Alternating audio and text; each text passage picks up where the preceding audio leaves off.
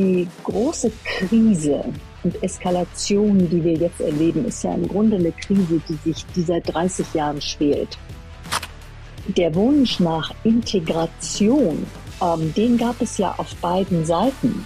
Also Russlands Integration in eine europäische äh, Sicherheitsordnung.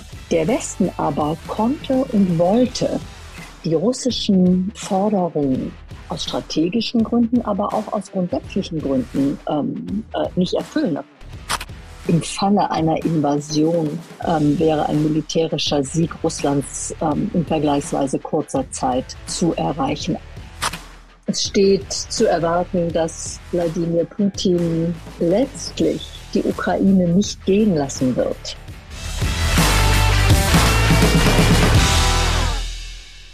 Ja, hallo, liebe Hörerinnen und Hörer. Willkommen bei Macht was mal wieder. Heute geht's um ein Thema, was wir schon längst mal besprochen haben wollten im Podcast und ehrlicherweise überholen uns fast schon die ähm, ja, Ereignisse da draußen. Wir möchten heute nämlich über Russland sprechen und äh, da habe ich einen Gast, äh, Frau Katja Gloger ist am, Mikro, am Mikrofon ähm, uns, uns hier zugeschaltet. Äh, sie ist Journalistin, beschäftigt sich seit vielen, vielen Jahren ähm, mit Russland, war auch in Russland äh, vor Ort als Korrespondentin, hat aber auch äh, unter anderem in den USA gearbeitet, hat also einen, ja, ich würde mal sagen, sehr guten Überblick über äh, Themen, die wir heute besprechen wollen, über internationale Beziehungen, wie sieht's aber auch in Russland innen drin sozusagen aus und was sehen wir als Deutsche vielleicht nicht, was äh, dort in, in Russland so passiert. Frau Gloger, jetzt, äh, ja, bevor ich hier ganz viel äh, über Sie erzähle, äh, herzlich willkommen erstmal und schön, dass Sie dabei sind und haben Sie oder habe ich noch zwei, drei Sätze zu Ihnen persönlich vergessen, wahrscheinlich. Was ist wichtig für die Hörerinnen und Hörer über Sie zu wissen? Herr Siegler, schönen guten Tag und schön, dass ich dabei sein darf bei Ihrem spannenden Podcast. Ich weiß gar nicht, was es zu mir noch so alles zu erzählen gibt. Ich war ja lange Jahre Korrespondentin in damals noch der Sowjetunion, später in Russland, habe mich mit dem Thema Russland ähm, immer weiter beschäftigt, habe dazu zwei Bücher geschrieben in den vergangenen Jahren und bemühe mich ähm, nach wie vor vielleicht mal besser, vielleicht mal etwas weniger gut Russland, seinen Präsidenten und vor allen Dingen seine Menschen zu verstehen und dafür Verständnis zu wecken. Ja, Sie haben unter anderem, glaube ich, auch für den für den Stern waren Sie, äh, um da vielleicht mal so eine Publikation zu nehmen, für die Sie gearbeitet haben. Für die waren Sie in in äh, Moskau auch, oder? Ja, ich habe lange Jahre für den Stern gearbeitet, war Korrespondentin für den Stern in Moskau, ähm, später auch in den USA in Washington D.C. Ja, das, das ist dann auch so, so, so eine Zeitschrift, die kennen wahrscheinlich viele Hörerinnen und Hörer noch, beziehungsweise mittlerweile kennen sie wahrscheinlich viele online und nicht mehr so auf Papier. Ähm, vielleicht, äh, da Sie sagten gerade, äh, zwei große Stationen von Ihnen waren äh, Russland und äh, also Sie waren aber auch in den USA. Äh, bevor wir äh, direkt auf Russland kommen, mögen Sie kurz sagen, was gibt so ein paar augenfällige Unterschiede, äh, wenn man äh, aus Moskau oder aus Washington berichtet? Was sind da so, so die zwei, drei Sachen, wo Sie sagen, darin unterscheidet sich die Arbeit fundamental oder unterscheidet sie sich gar nicht? Ja, grundsätzlich sollte sich die Arbeit eines Auslandskorrespondenten, einer Auslandskorrespondenten vielleicht ja gar nicht so unterscheiden. Ähm, der Versuch mit viel Neugier, möglichst äh, tiefen Kenntnissen und äh, der Bereitschaft, ähm, seine eigenen Gedanken, Überzeugungen, Eindrücke ähm, auch immer wieder auf den Prüfstand ähm, zu stellen ähm, und dabei natürlich auch für Leserinnen und Leser, Zuschauerinnen, Zuschauer ähm, möglichst aktuell und zugleich möglichst tiefgründig dem Lauf der Ereignisse zu folgen. Das ist ja der der Anspruch, ähm, den man hat. Und da unterscheidet sich ein, ein Land wie Russland in der Herangehensweise nicht von einem Land wie den äh, Vereinigten Staaten. Ähm, für mich äh, war es so, dass mir Russland äh, ja dann doch sehr schnell ein wirkliches ähm, Zuhause geworden ist. Und das ist eigentlich bis heute so ähm, geblieben. In den USA machen ja viele die ähm, Erfahrung, dass man glaubt, dieses Land sehr gut zu kennen, weil man in der Regel die Sprache ganz gut spricht, weil man so kulturell sozialisiert worden ist, Hollywood, Disneyland und so weiter. Ähm, und wenn man dann vor Ort ist und auch in diesem ja ebenfalls sehr großen ähm, Land reisen kann, dann merkt man dann doch oft, ähm, wie fremd es ist und wie wenig man in Wahrheit weiß über die Vereinigten Staaten von Amerika. Ja, das heißt so diesen Effekt, dass man sagt, Mensch, äh, wir aus unserer westlichen Perspektive, äh, Russland ist so ein bisschen exotisch und die USA, da sind wir viel dichter dran. Bei näherem, näherem Draufschauen ist es tatsächlich so, dass, äh, dass man in beiden Ländern sich öffnen muss und tatsächlich dann die ja, Spezifika vor Ort jeweils, jeweils erkennen, lernen, äh, berücksichtigen muss. Also an beides muss man sich rantasten, würde ich jetzt einmal so rein interpretieren. Ja, an beides muss man sich rantasten und es gehört, glaube ich, zu den großen ähm, Privilegien von Auslandskorrespondenten, Auslandskorrespondenten, dass sie immer wieder neu auf Expeditionen gehen können, ins Unbekannte berichten können und damit versuchen können, ähm, Ereignisse, ähm, äh, Geschichte, äh, menschliche Schicksale ähm, dann doch möglichst intensiv und dicht ähm, berichten zu können. Ja, und ähm, wenn wir jetzt auf, auf Russland kommen, da haben Sie ja im Prinzip dann auch zwei unterschiedliche Systeme, also de facto auch zwei unterschiedliche Staaten erlebt.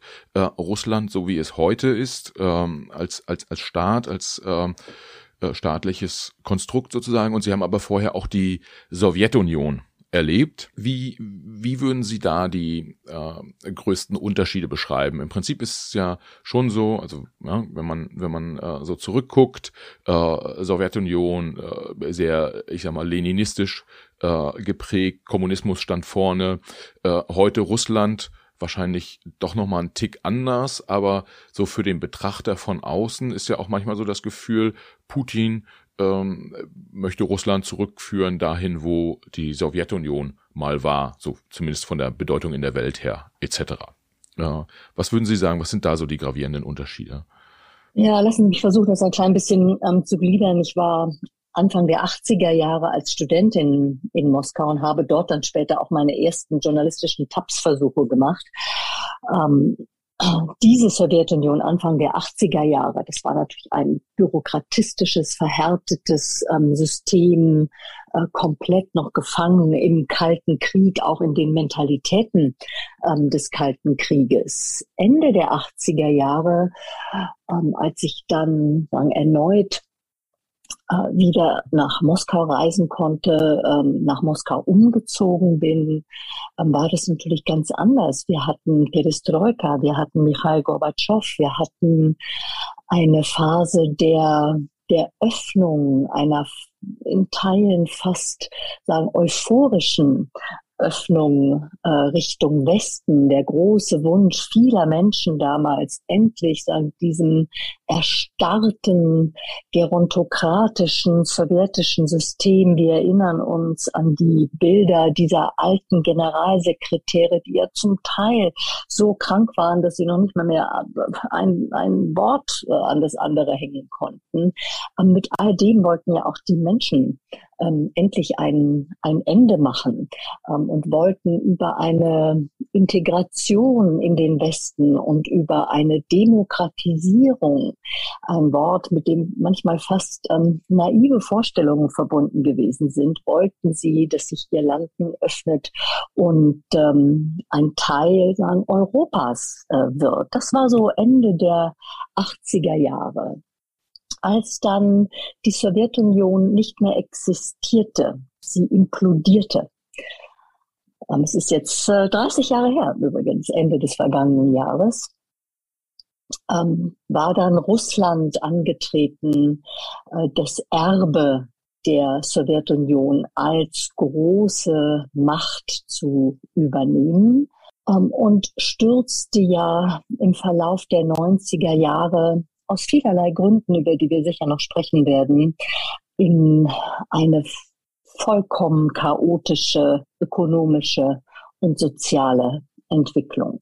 Und äh, dann, dann kann man im Prinzip sagen, das Russland, was wir heute sehen, neben all den historischen Wurzeln, die es natürlich hat, ist sehr, sehr stark geprägt durch die, durch die, kann man sagen, das Chaos der 90er und äh, so wie Sie es gerade schildern, äh, klingt es für mich so ein bisschen so wie, äh, ich sag mal so, wie eine enttäuschte Liebe zum Westen, äh, wo sozusagen aufgrund der Enttäuschung äh, man sich um 180 Grad dreht und aus Liebe wird, ich überspitze bewusst Hass. Dann ähm, äh, so dass man, so dass es, dass es einfach schwer wird, ein normales Verhältnis miteinander zu haben. Kann man, kann man das fast schon sagen?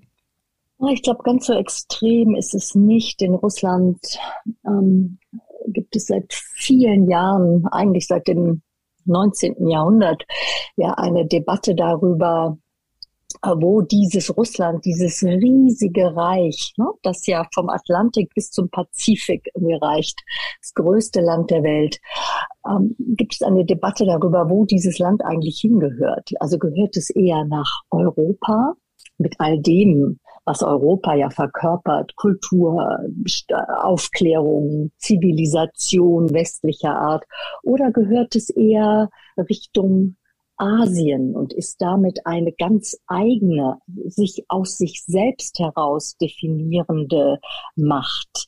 Diese Debatte, diese Diskussion, diesen Streit zwischen den sogenannten Westlern und den sogenannten Slavophilen, die gibt es lange. Ähm, und ähm, sie wird heute äh, sie wird heute nicht mehr in der Intensität geführt, aber ähm, diese beiden widerstreitenden ähm, Pole, die gibt es, glaube ich, sehr wohl in den Seelen und in den ähm, Köpfen äh, der Menschen.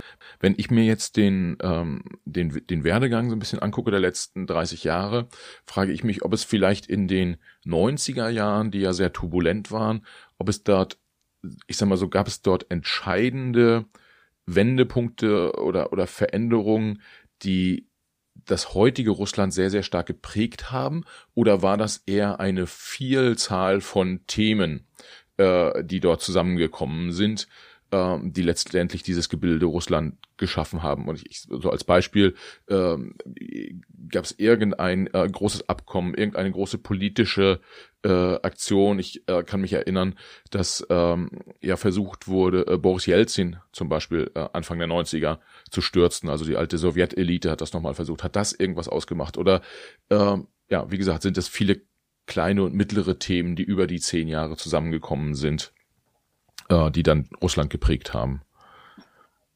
Ja, also die, sagen die, die große Krise und Eskalation, die wir jetzt erleben, ist ja im Grunde eine Krise, die sich, die seit 30 Jahren schwelt. Ich würde versuchen, das an zwei, drei Punkten festzumachen. Zum einen ist da ähm, Michail Gorbatschow und die deutsche Wiedervereinigung.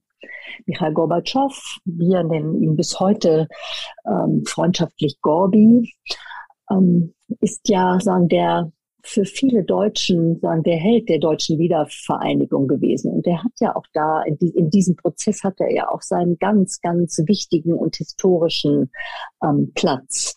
Ohne ihn hätte es die äh, deutsche Wiedervereinigung ähm, in der Form so schnell, so friedlich äh, nicht ähm, gegeben. Das ist unsere positive Interpretation. Die Interpretation vieler Menschen in, in Russland und vor allen Dingen eben heute auch der äh, russischen Machtelite, die ist ja eine ganz andere. Die, die ist letztlich, er hat sagen, das Kronjuwel des ähm, sowjetischen Imperiums, des Warschauer Pakts, nämlich die DDR, die hat er einfach ähm, äh, hingegeben und ähm, hat noch nicht mal einen richtigen Preis irgendwie dafür gefordert. Und ähm, gedemütigt und geschwächt ähm, ist dann ähm, die Rote Armee ähm, aus ähm, der ehemaligen DDR abgezogen Vielleicht erinnert der eine oder die andere noch sagen die Bilder ähm, dieses Abzugs 1993, 94 war das. Ähm, also es ist für sagen, diese historische Leistung Gorbatschows wurde für die russische Machtelite zu so einer Art Ausverkauf und sogar zu einem Verrat an der russischen Sache. Und das ist, glaube ich, ein Punkt der ganz unterschiedlichen Wahrnehmung. Der zweite Punkt ist natürlich das, was ähm, in, der, in der jetzigen Situation, auch in der Eskalation, in dem Truppenaufmarsch ähm, an der ukrainischen Grenze, 130.000 Soldaten äh, stehen da zurzeit, das sind die westlichen Schätzungen, ähm, der zweite Punkt betrifft ähm, das äh, Militärbündnis, das Verteidigungsbündnis NATO und deren Osterweiterung. Ähm, für die russische äh, Machtelite, für den russischen Präsidenten ähm, ist dies ein strategisches Vorrücken Richtung russische Grenzen, die elementar russische Sicherheitsinteressen berühren. Das ist ähm, die Wahrnehmung. Ähm, unabhängig mal davon, ob das in der Form ähm, richtig ist äh, oder nicht. Und dieser Prozess äh, begann halt in den 90er Jahren ähm, mit immer neuen Mitgliedern, die die NATO ähm, aufgenommen hat. Vom Westen aus, auch von den Vereinigten Staaten aus, deren Präsident damals übrigens Bill Clinton hieß, also ein erklärter Demokrat und Freund sozusagen einer amerikanisch-russischen ähm, Annäherung, ähm, war die NATO-Osterweiterung ähm, auch eine, auch der Versuch, durch die Aufnahme neuer Mitglieder, neben allen strategischen Interessen, die die Vereinigten Staaten gehabt haben. Aber es war auch der Versuch, durch die Aufnahme neuer Länder in Mittelosteuropa ähm, auch äh, eine gewisse Sicherheit an den russischen Westgrenzen zu schaffen, nämlich dadurch, dass ähm, die Länder ähm, Ostmitteleuropas, Polen, Tschechien, Ungarn, das Baltikum, ähm, dass sie sagen, verankert im Westen verankert in Mitgliedschaften wie der NATO oder auch der Europäischen Union, ähm, dass sie dadurch ähm, in eine friedliche Entwicklung gehen, ähm, Demokratie und Wohlstand sich entwickeln würden und es damit auch eine gewisse Sicherheit ähm, für Russland an den ähm, so verletzlichen, aus russischer Sicht so verletzlichen russischen Westgrenzen geben würde. In Russland aber hat man das ganz anders gesehen. Genau das ist äh, der Punkt, der so ein bisschen ähm, der, äh, also mir häufiger begegnet. Häufig hat man ja auch einfach so Wahrnehmungsthemen, nenne ich es mal. Also äh, Russland fühlt sich bedroht äh, durch NATO, durch NATO-Osterweiterung etc. Äh, und wir beziehungsweise ja, die Amerikaner, das, der, der Westen sozusagen, ähm, ist eher in der in der Situation, dass wir das gesagt wird, wir, wir schaffen Stabilität, wir geben dem Baltikum und, und Polen meinetwegen eine gewisse Grundsicherheit, äh, so dass sich zwei stabile Systeme sozusagen gegenüberstehen. Ähm, am Ende des Tages ist aber ja, Polit Politiker, Militärs etc. sind auch nur Menschen in Anführungsstrichen. Das heißt, äh, so wie wir alle in unterschiedlichen Wahrnehmungswelten bei den unterschiedlichsten Themen leben, ist es dann halt auch bei diesen ganz ganz gravierenden großen äh, ähm, äh, Themen, dass ja, Russland und vielleicht auch jemand wie Putin sich einfach schlicht und ergreifend bedroht fühlt und, ähm, und entsprechend äh, reagiert. Gibt es denn an der Stelle, ich sag mal so, noch mehr Missverständnis? Also missverstehen wir, pauschal gesagt, die Russen einfach auch häufig bei dem, was sie tun? Ähm, und äh, führt das dann auch, ich sag mal, noch zu einer Verhärtung von, von Fronten? Ich würde gerne unterscheiden wollen, Herr Siegler, zwischen den Russen und der russischen Machtelite und dem äh, Präsidenten. Da sind Wahrnehmungen zum Teil deckungsgleich, aber ähm, weiß Gott nicht zu 100 Prozent.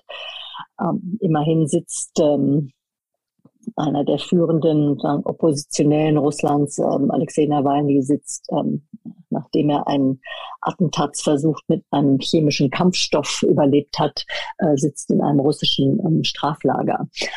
Ähm, also die, die, diese Unterscheidung, ähm, die, die ist mir äh, wichtig. Äh, ich glaube, was die unterschiedliche Wahrnehmung betrifft, schon ganz früh als Gorbatschow mit der grandiosen, äh, fast romantisch klingenden Idee des gemeinsamen europäischen Hauses kam, das nun zu bauen sei. Ähm, gab es sagen unterschiedliche Perzeptionen. In diesem gemeinsamen europäischen Raum, in diesem großen gemeinsamen europäischen Haus, ähm, von Lissabon bis Vladivostok sollte es sich erstrecken. Möglicherweise sogar von Vancouver bis Vladivostok. Ähm, war die, Russ die, russische Wahrnehmung, dass ihnen in diesem europäischen Haus, ähm, dass ihnen ähm, doch eines der besseren Zimmer zustehen würde. Also mindestens mal eins ähm, mit einem Balkon und einem anständigen Blick nach draußen, um in diesem Bild zu bleiben. Ähm, der Westen aber ähm, hat das irgendwie ganz schnell vergessen und ähm, wies in der russischen Wahrnehmung, wies ähm, diesem Russland der bestenfalls irgendwie einen Platz in der Besenkammer zu.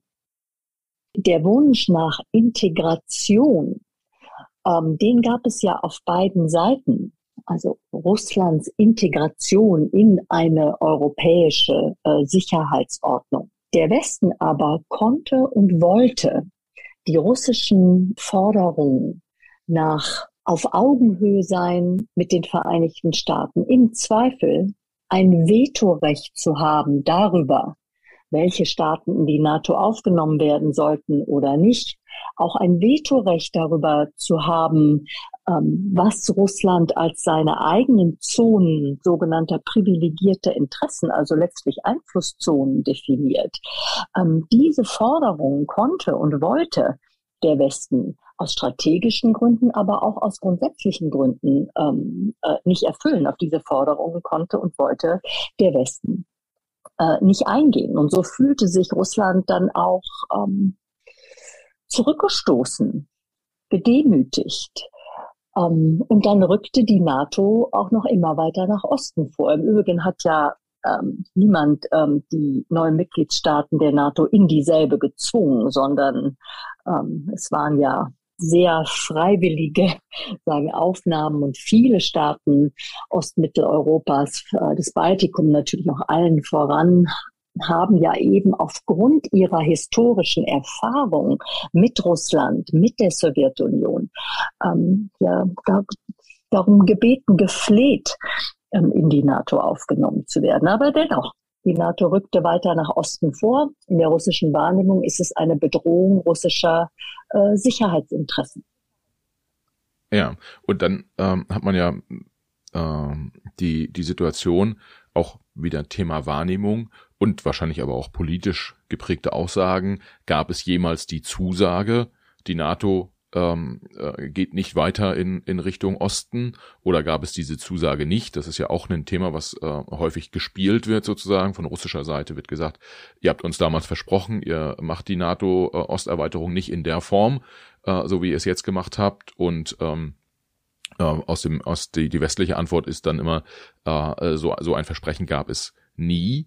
Äh, letztendlich äh, ist die Situation halt so, wie sie ist. Und ich glaube, zum Beispiel, wenn man auf, auf das Baltikum oder auf Polen guckt ähm, und die, die Historie, dann ist zumindest irgendwie nachvollziehbar, was dort ähm, äh, der Wunsch war in Bezug auf die NATO. Und ein wichtiger Punkt ja vielleicht auch noch an der Stelle, ähm, man, man redet immer so den, über den westlichen Block und über Russland und wer hat wo seine Einflusszonen und so. Und ähm, letztendlich darf man ja auch an der Stelle nicht zu kurz kommen lassen, dass die Menschen und die Staaten, die sozusagen in diesen Einflusszonen leben, äh, die sind ja auch autonom, ja, also können ja im Grunde auch äh, selber entscheiden, wo sie dazugehören möchten und äh, in, in, weiß ich nicht, bis hin zu in welcher Gesellschaftsform möchten sie leben, etc. Also das wäre ja nicht schlecht, mal als Prinzip des 20. und hoff hoffentlich, hoffentlich, obwohl es im Moment ganz anders aussieht, auch des 21. Jahrhunderts,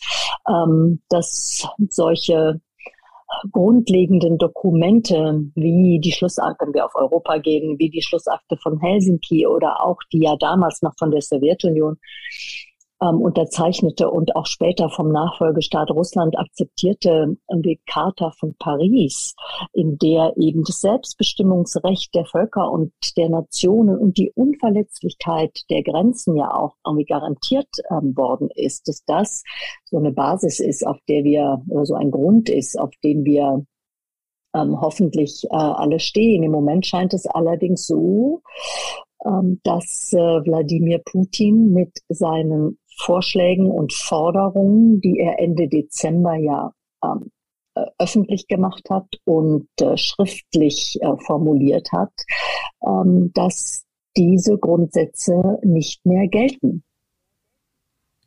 Und tatsächlich, ähm, wenn wir es noch ein bisschen größer fassen, also heute geht es ja um Russland, aber auch weltweit äh, ist es ja durchaus äh, schon so, dass gerade ein relativ hartes Gerangel äh, ist zwischen Europa, den USA, China, Russland, wer hat wo seine Einflussbereiche.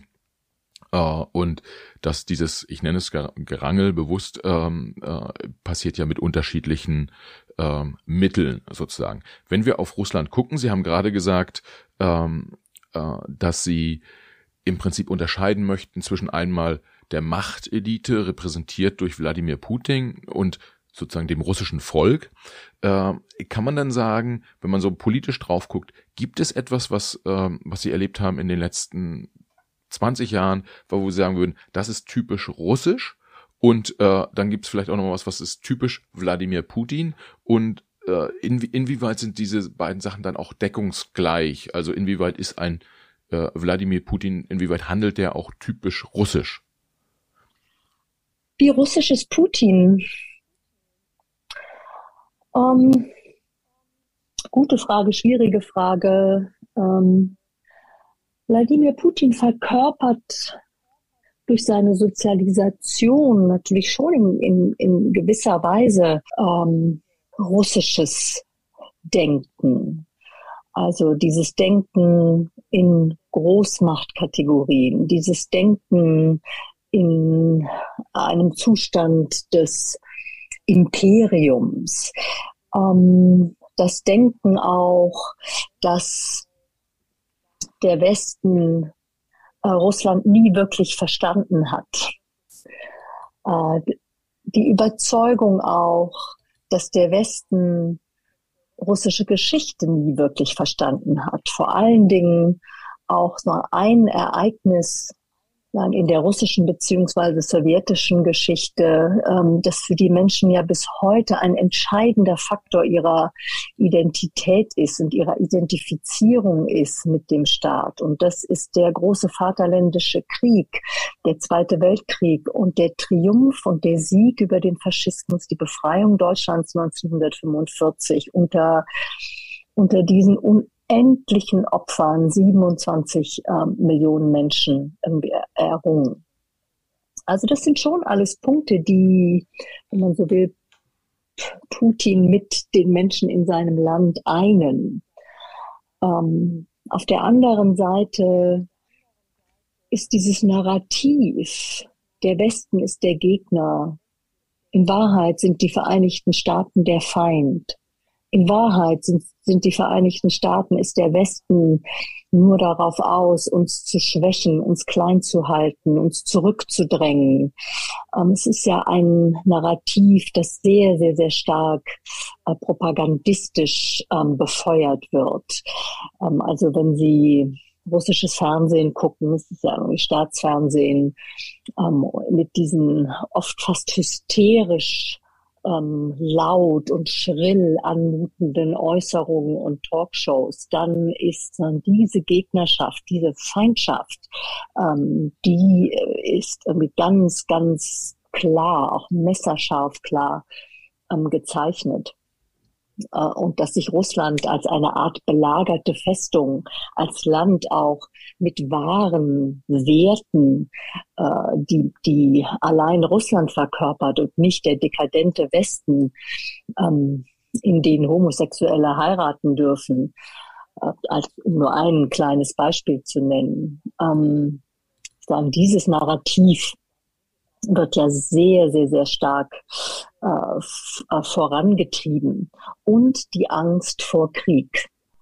Eine Angst, die befeuert wird. Und äh, wenn man wenn man jetzt guckt, äh, Sie sagen Putin äh, und sein und, und die Machtelite sozusagen in Russland, ähm, die gestalten das, die schaffen diese alternativen ähm, äh, äh, Wahrheiten. Ähm, kann man grundsätzlich sagen, wie so ein, wie so ein System Putin funktioniert? Ähm, ich sag mal so, von außen manchmal wirkt so, also es gibt ja Wahlen, aber die sind ja nicht, zumindest nicht frei und gleich, so wie wir es uns das im, im, im Westen vorstellen. Ähm, äh, auf der anderen Seite, manchmal denkt man, Mensch, das ist so ein bisschen auch, äh, orientiert sich so ein Wladimir Putin auch an einem Zar? Also ist vielleicht auch eine etwas naive Frage, aber äh, soll es in die Richtung gehen? Oder äh, bin ich da völlig auf dem Holzweg und ähm, da ist, das ist ein ganz anderer Weg, der da beschritten wird? Wladimir Putin hat sich immer definiert als Gasudarstvenik, ein russisches Wort, schwer zu übersetzen, aber als jemand, der die Macht des Staates und das Recht des Staates über seine Bürger zu bestimmen, äh, nahezu über alles stellt. Also die Bürger, die Menschen in diesem Land haben dem Staat zu dienen, nicht umgekehrt. Ich glaube, das ist schon mal eine ganz, ähm, ganz wichtige Voraussetzung, die eine Herangehensweise an Politik ja durchaus von der ähm, in westlichen Demokratien unterscheidet. Von einer Demokratie konnte man in Russland auch in den 90er Jahren leider nicht wirklich sprechen. Die zarten Ansätze, die es gegeben hat, Parteien, Demonstrationen der Menschen, ähm, der, der Wunsch nach Partizipation, das ist ja ziemlich schnell sagen, in den russischen Weiten verlaufen und wurde dann, als Wladimir Putin ähm, Präsident war, ja auch sehr schnell wie gestoppt. Ähm, wir haben es heute mit einem autoritären, stark repressiven System zu tun, das keine Opposition duldet. Und ähm, zunehmend ähm, massiv äh, vorgeht, auch gegen die letzten Reste von Zivilgesellschaft, äh, die Parteien, die existieren und die ja auch auf dem Blatt äh, durchaus bei Wahlen antreten, ähm, sind, sind äh, Parteien der sogenannten systemischen Opposition. Das heißt, sie dienen letztlich dem System. Und die zunehmend undurchdringliche kleine Gruppe, ähm, von der wir annehmen, dass sie Zugang zum russischen Präsidenten hat. Eine Gruppe von Menschen, die sich aus den sogenannten Machtministerien, Geheimdienste, Verteidigungsministerium, Innenministerium zunehmen, so aus diesen ähm, Strukturen ähm, herauskristallisiert und definiert, ähm, teilen, soweit wir das nachvollziehen können, ähm, diese Weltsicht. Die Weltsicht nämlich, dass Russland letztlich der Antagonist des Westens und seiner dekadenten, in Anführungszeichen, dekadenten Liberalität ist. Ja, und kann man vielleicht auch, ähm, wenn, wenn wir nochmal auf Putin selber äh, draufschauen, es gibt ja da aus Frankreich einen König, der mal gesagt hat, irgendwie der Staat bin ich. Das ist, das ist bei Putin nicht der Fall. Also der sieht er sich selbst auch so als Staatsdiener ähm, und das, das russische Volk sozusagen dient dann dem Staat und er ist Teil dieses russischen Volkes, äh, äh, was dem Staat dient. Oder ist da die Wahrnehmung schon auch ähm, sozusagen, ich steuere diesen Staat und ich sag, also um die, das zu wiederholen, der Staat bin auch ich wir können ja nicht in Putins Kopf schauen. Wir können nur versuchen, uns ein bisschen anzunähern. Und da ist sicher auch viel Interpretation ähm, dabei. Das möge man äh, mir verzeihen. Aber wenn man mal über die vergangenen 20 Jahre blickt, ähm, ist, glaube ich, der Begriff einer historischen Mission, auf der er sich sieht, der ist, glaube ich, nicht übertrieben, nämlich die historische Mission, Russland als Großmacht ähm, und, und das alte Russland, so wie er das selbst ja bezeichnet, das alte Russland, zu dem immer automatisch ähm, Belarus und vor allem die Ukraine gehören, das alte Russland in seiner Macht ähm, und in seinem auch globalen Gestaltungsanspruch wiederherzustellen. Ich glaube, das kann man nachvollziehen aufgrund all der Äußerungen und Schriften und Aufsätze, die Wladimir Putin in den vergangenen 20 Jahren so geschrieben hat. Der letzte davon im vergangenen Sommer. Ähm, wenig beachtet anfangs bei uns, als er 20 Seiten lang erklärte, ähm, warum Russen und Ukrainer letztlich ein Volk seien und dass ähm, die Ukraine letztlich, letztlich ähm, gar nicht das wirkliche Recht auf Unabhängigkeit habe. Ja, das, das klingt für mich so, als würde er sich, er oder ich sag mal so, die, die Elite drumherum äh, in Summe in einer Tradition sehen mit sowohl den russischen Zaren, aber auch ähm, den, den sowjetischen äh, Staatschefs und als wäre das, ich sag mal so, politische System an der Stelle gar nicht so entscheidend, ja, ob jetzt da, äh, äh, ob er sozusagen einem Zaren äh, folgt oder oder oder irgendwie Brezhnev und äh, Khrushchev. Im Prinzip geht's einfach einfach in Anführungsstrichen darum, das Land stark und mächtig zu machen und äh, es in der Form dann auch zu führen. Ja, also das ist, das ist, dass er da vielleicht sogar ideologisch flexibel ist, kann man das so sagen? Das weiß ich nicht, ob er, ob er ideologisch flexibel ist. Also wenn wir uns dem Gedanken nähern oder dem Argument nähern, dass er auf einer historischen, dass er sich selbst sozusagen auf einer historischen Mission sieht und die Wiederauferstehung Russlands als als Imperium, als Großmacht mit globalem Gestaltungsanspruch, als sagen sein letztes politisches Ziel irgendwie sieht, dann ist das, ähm, dann, dann ist, dann ist da, ist das eine, sagen, eine Strategie. Und es ist eine Strategie, die er, sagen, sehr beharrlich und sehr konsequent irgendwie verfolgt.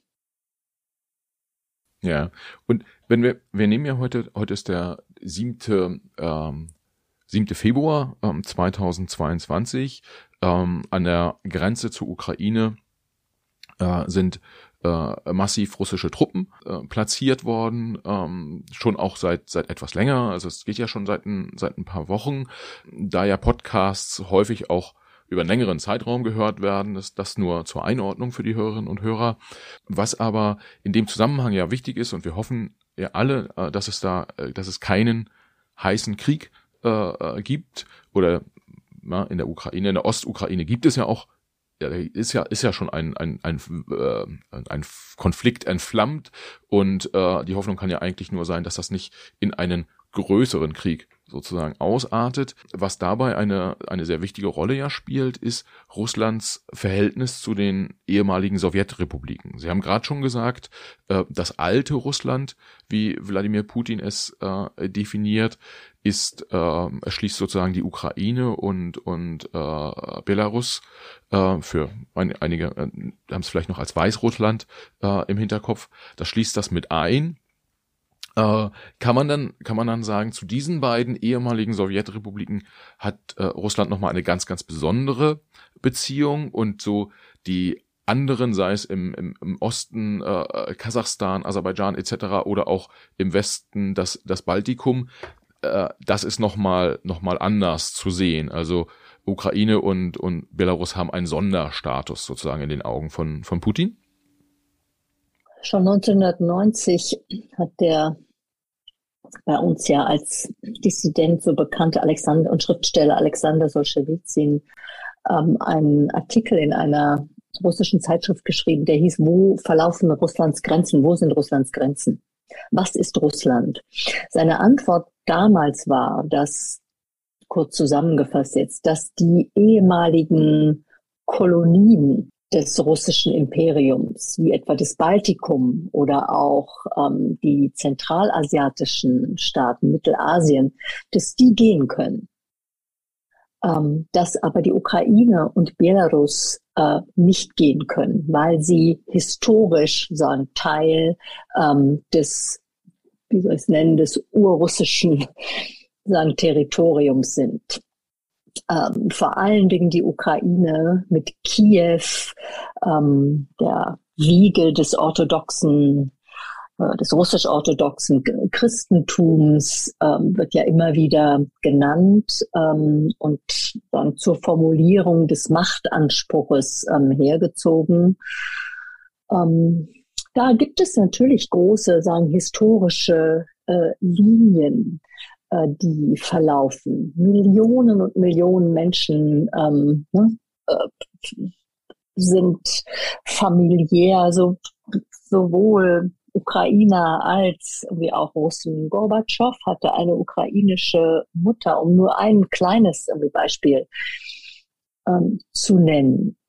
Also es sind schon zwei Länder, die historisch ähm, sehr eng miteinander äh, verwoben sind, aber es ändert nichts an der schlichten Tatsache, dass äh, sich die Ukraine, die Ukrainerinnen und Ukrainer als Nation definieren, als ne, Nation auch noch mit großen historischen Brüchen ähm, und dass sie sich als souveräner Staat äh, ver, äh, verstehen, auch so wählen und dass sie sich bei allen Irrungen und Wirrungen, die es da noch geben mag, und allen Unvollkommenheiten. Die Ukraine ist ja nun auch kein äh, demokratisches äh, Musterkind, aber dass sich dieses Land auf den Weg nach Westen begeben hat. Dieses Land möchte ähm, sich anders regieren. Die Menschen dort möchten in der Mehrzahl irgendwie anders leben,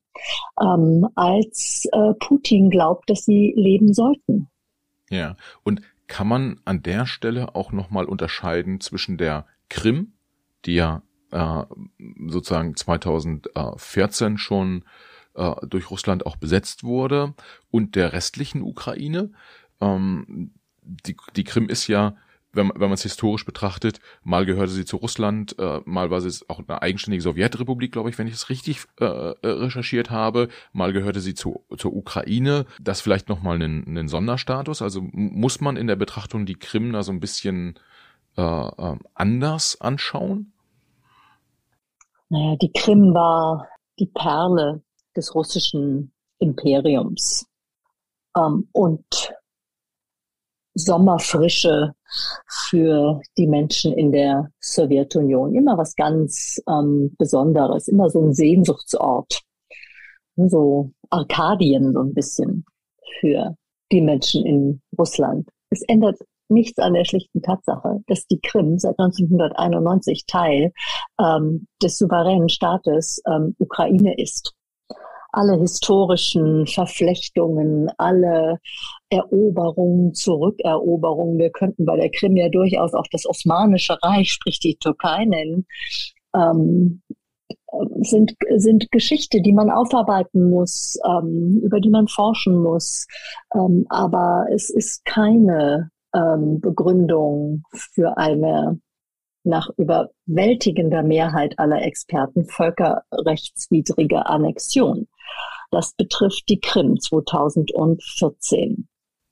Ja, und wenn wir, wenn wir da ähm, äh, draufschauen, eine Frage, die sich mir dann auch immer noch mal aufdrängt, ist, also es gibt diesen, diesen Konflikt in der Ostukraine. Ähm, äh, Russland hat ja schon auch in den, in den letzten Jahren immer mal wieder ähm, sozusagen Militäreinsätze sich daran beteiligt oder die, die forciert, äh, Syrien zum Beispiel äh, auch.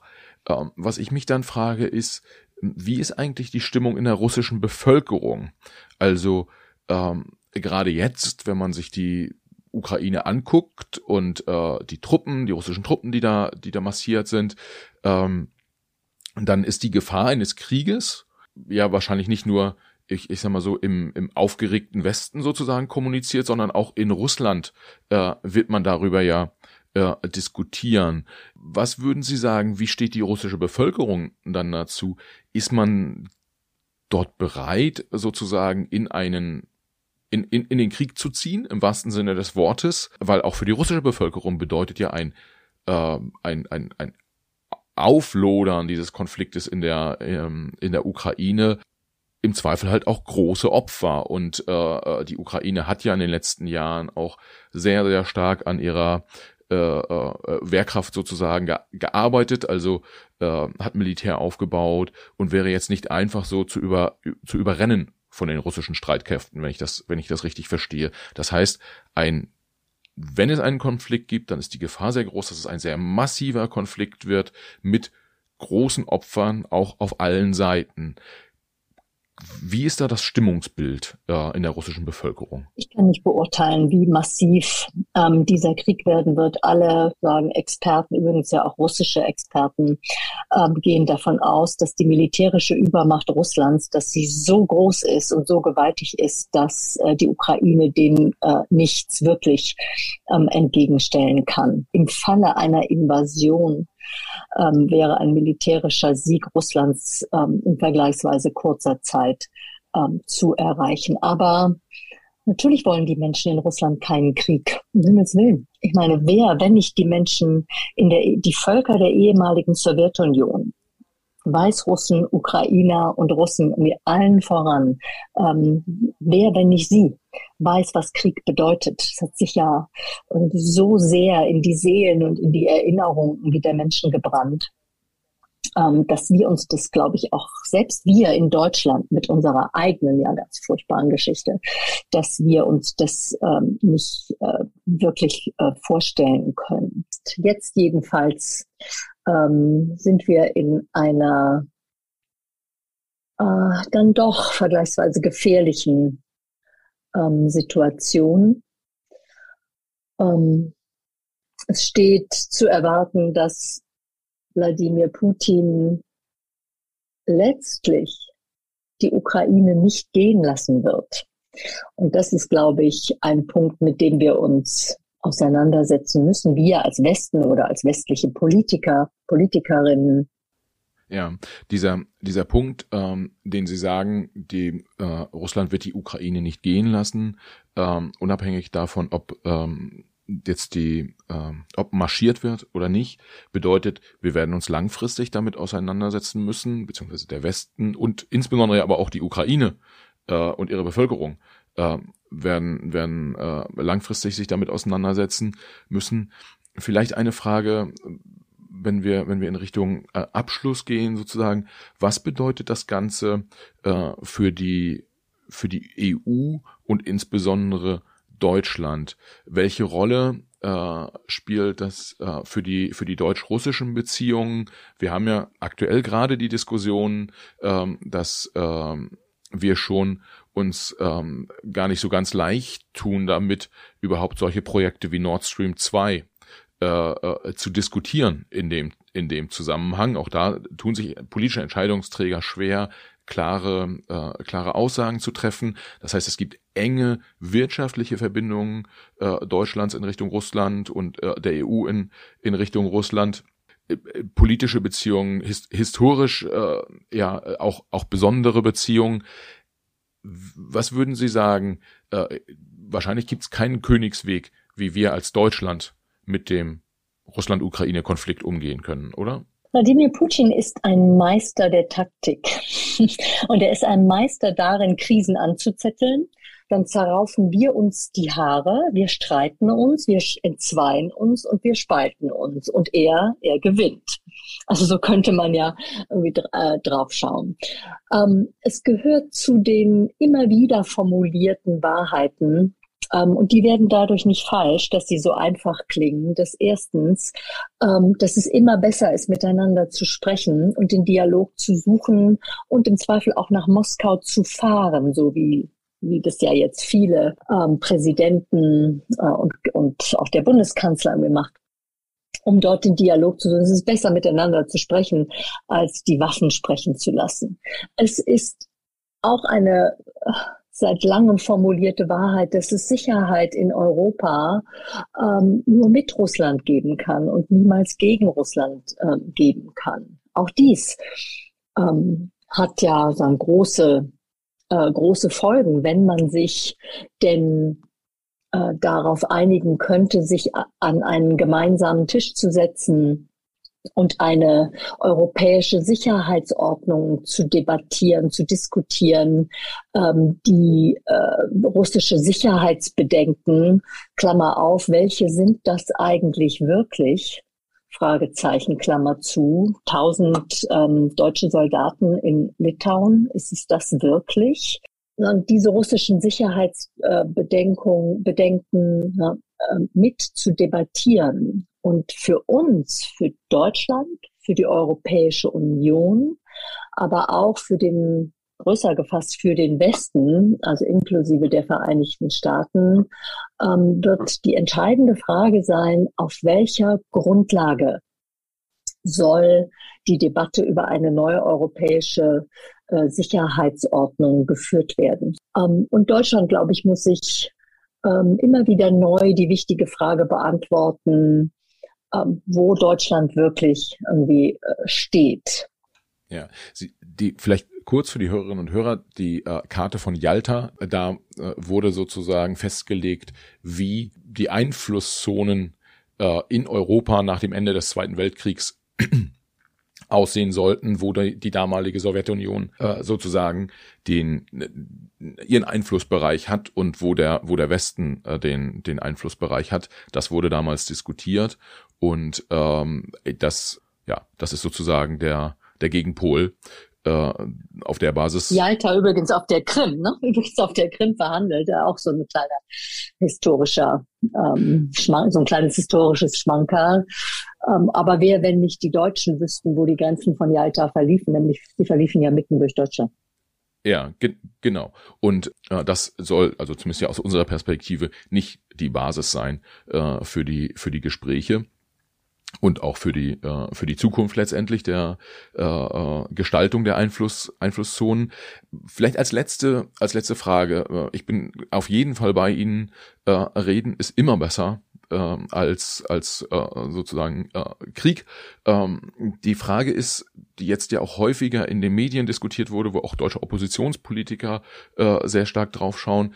Äh, welche welche Rolle spielt, ich sag mal so Stärke und Konsequenz. Also ähm, ich sag mal, wenn wenn Reden ähm, nur so ähm, nicht oder nicht so richtig weiter weiterhilft, dann ähm, gibt es natürlich auch so Themen wie äh, Wirtschaftssanktionen und ähnliche Themen.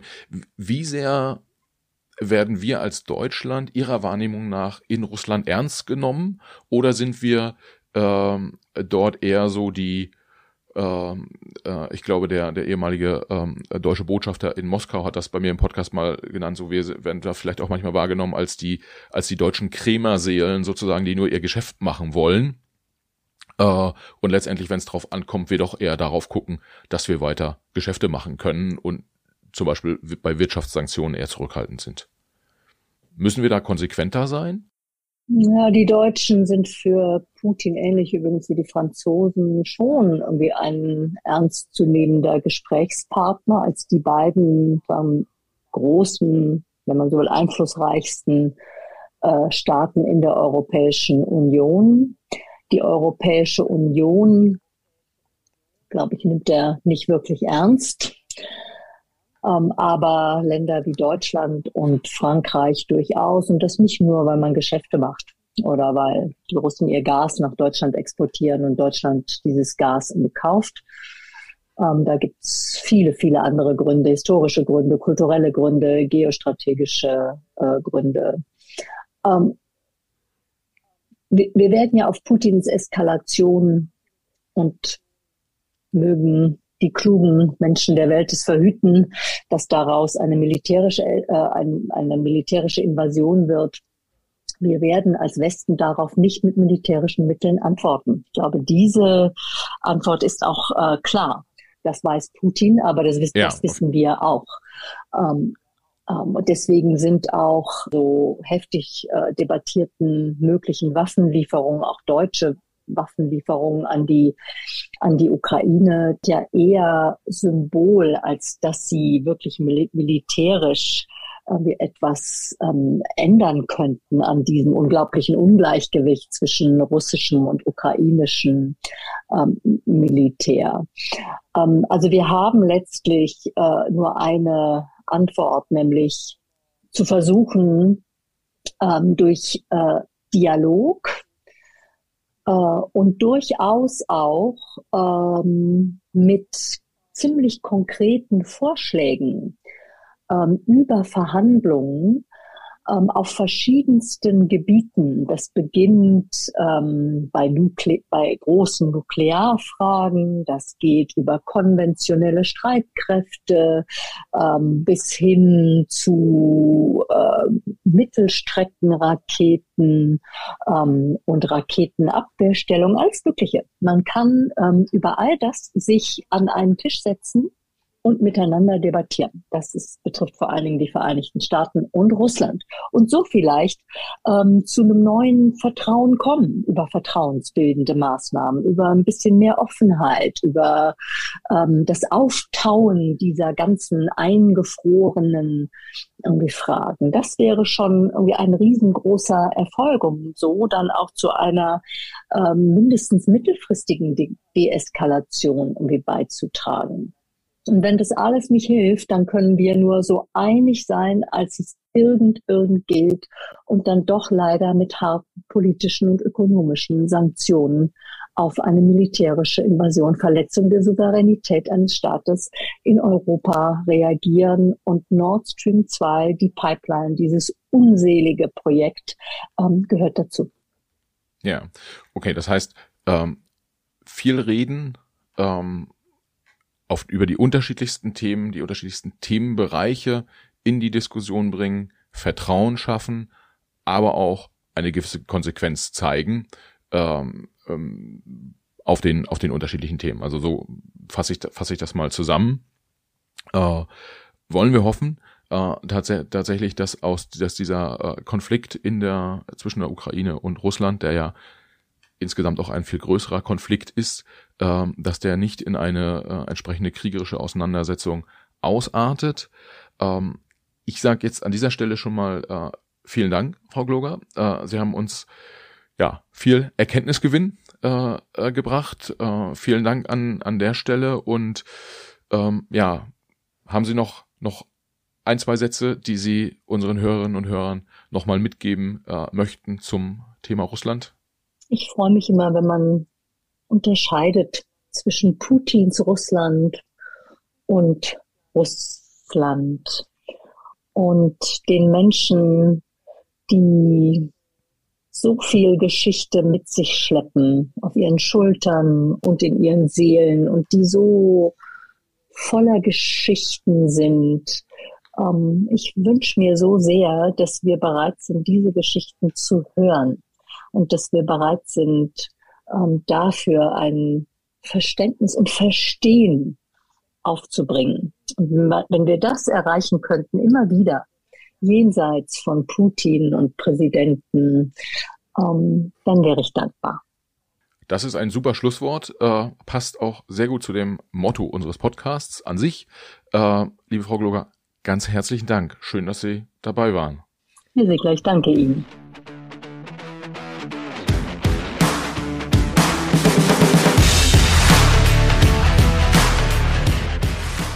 Liebe Hörerinnen und Hörer, vielen Dank fürs Zuhören. Schön, dass ihr auch dieses Mal wieder dabei wart. Für die Macherinnen und Macher unseres Podcasts, inklusive meiner Person, Michael, der ja hier netterweise äh, diesen Podcast hosten darf, für uns alle wäre es das größte Kompliment, wenn ihr dem Macht was Podcast eine 5-Sterne-Bewertung und einen positiven Kommentar auf Apple Podcast oder einer anderen von euch genutzten Podcast-App hinterlasst. Wir freuen uns auch, wenn ihr dem Macht was Podcast auf Instagram, Facebook, LinkedIn oder Twitter folgt. Schreibt uns dort gern Nachrichten, kommentiert unsere Episoden, übt gern auch Kritik und macht uns gern auch Vorschläge für Gäste, die ihr mal bei uns im Gespräch hören wollen würdet. Vielen Dank, viele Grüße und bis zur nächsten Folge. Alles Gute, bis dahin. Ciao.